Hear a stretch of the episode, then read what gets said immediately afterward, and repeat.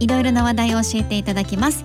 え今日はリモートです。ファイナンシャルプランナーで社会保険労務士の川辺典子さん。よろしくお願いします。はいよろしくお願いします。先週はガチお金クイズ。ということでね大変失礼いたしましたが今日はどんなお話でしょうか？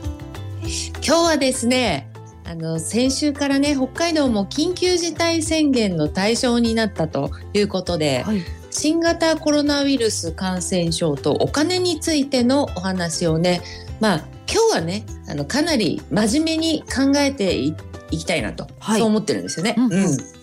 まあ、報道でもね陽性になりましたよっていう人の数がすごいので、うん、本当にこう身近に迫ってきたというかねいつ誰が陽性になってもおかしくないような状況なのでまあちゃんと確認していこうかと。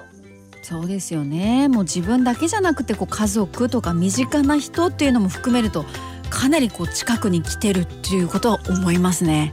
うんそうなんですよね、まあでもねやっぱりねあの自分が感染して重症化して最悪の事態になるっていうのは、まあ、元気だとなかなかイメージしにくいかとは思うんですよね。はいうんまあ、でもね家族とか少し前に会った人が陽性になりましたとかねああまさにそうだ。今朝も知り合いが陽性になったって連絡来たんですよ。うん。だから本当にねそういうのありますし、うんうん、あとはあの、まあ、何なのか理由はわからないんだけれども、うん、自分が風邪っぽいなとか、うん、そういうことってあると思いません？そうですよね。でそれ、うん、いつ言われてももう不思議じゃないっていうか大いにありますよね。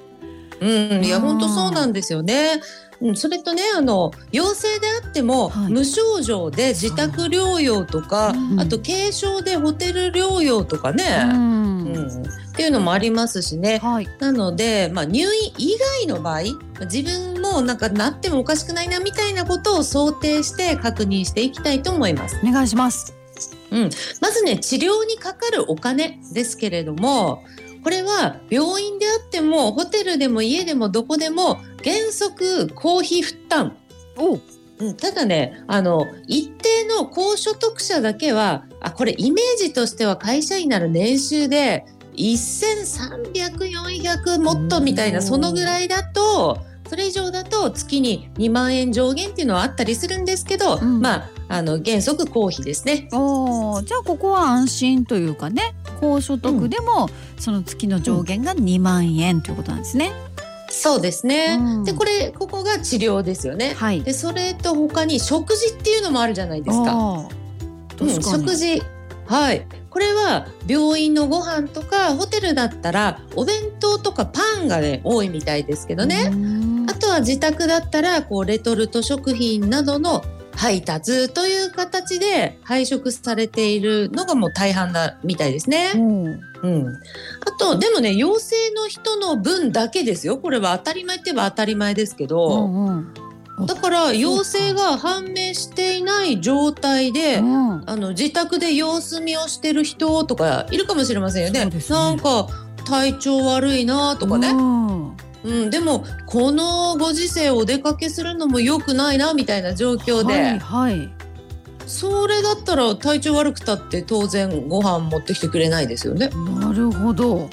うん、あとまあうんそうですよ、うんうん、あの買い物にも行けないのにっていうことで、地域によっては結構大変な方もいらっしゃるかもしれませんよね。そうですよね。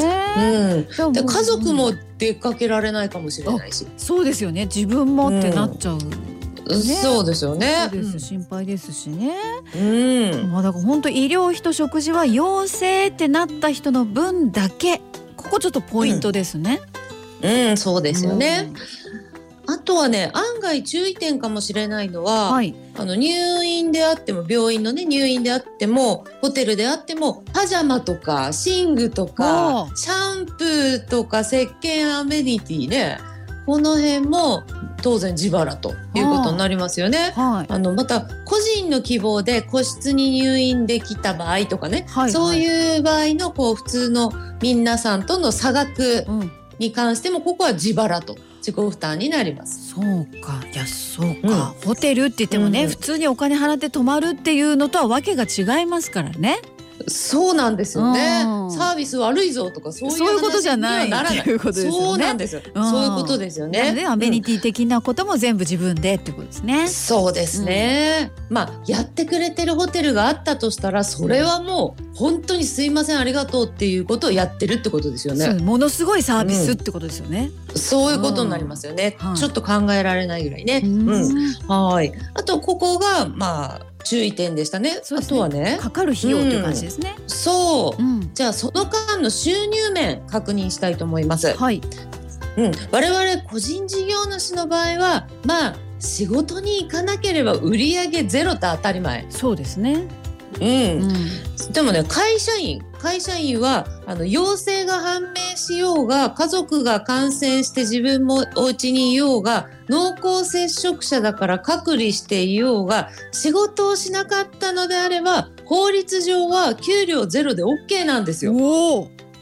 うん、これ我々と同じような感じしますよね。うん、本当にこれはあの労働法のノーワーク、ノーペイの原則っていうのがあるのでどんな理由であっても働いてなかったらゼロ OK そうか。個人事業主はね、うん、まあちょっとねとは思ってましたけど会社員も収入が途切れるということなんですね。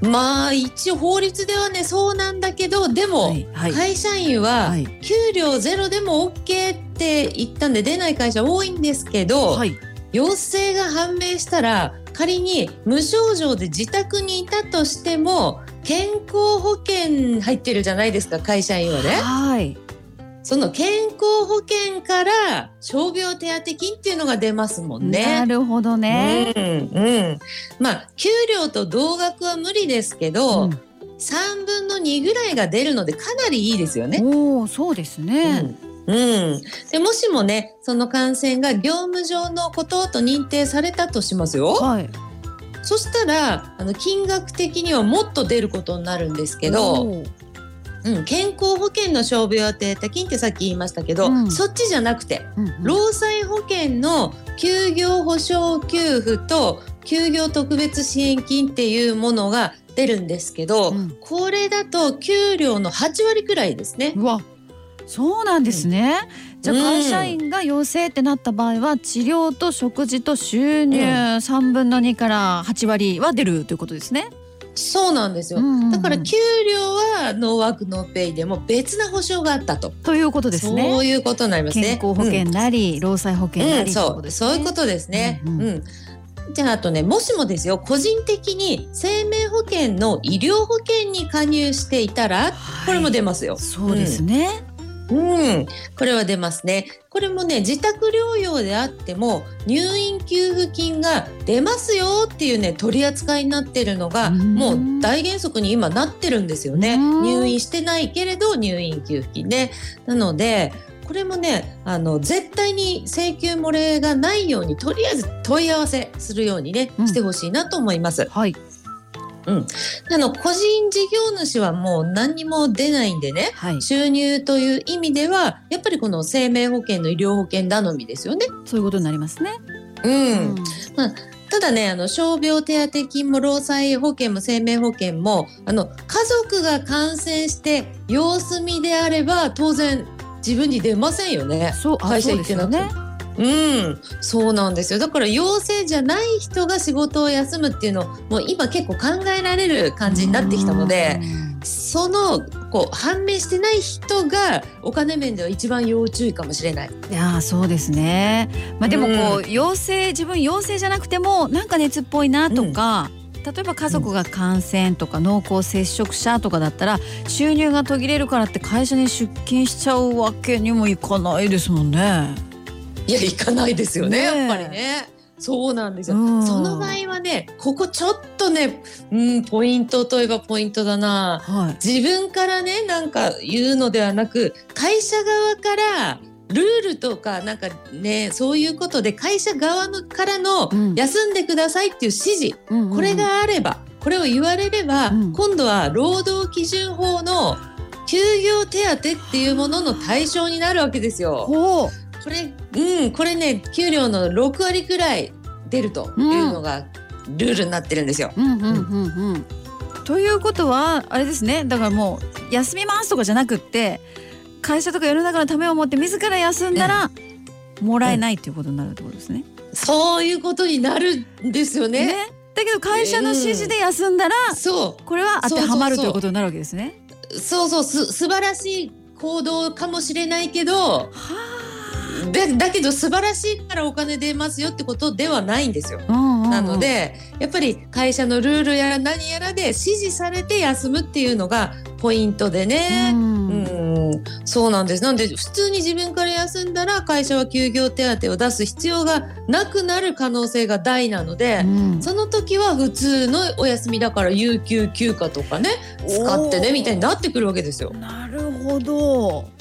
うん、ねという感じで指示されるお願いされるというのが、ね、こういう状態なんですけど、まあまあ、どうですかねみたいな。ことですかね？そうなってくるお金の面ではね、うん、うん、行動としては素晴らしくてもっていうのがちょっとありますよ。なるほど。この辺りちょっとポイントですし、はい、あとはね、保険とかもそうですけれども、うん、はい、もうまずは今できることを皆さんでやっていきましょうというところ、ね、そうですね気をつけつつうんあとはあの元気なうちに今日みたいな話って余裕があるうちにこう考えておくっていうのも大事だと思いますけどね。そうですね。もうその時になってからではということですからね。うんうんうん、はい。気をつけつつしっかりこういう知識も蓄えていきましょう。えー、今日もお話をお伺いしましたファイナンシャルプランナーで社会保険労務士の川辺典子さんありがとうございました。はい、ありがとうございました。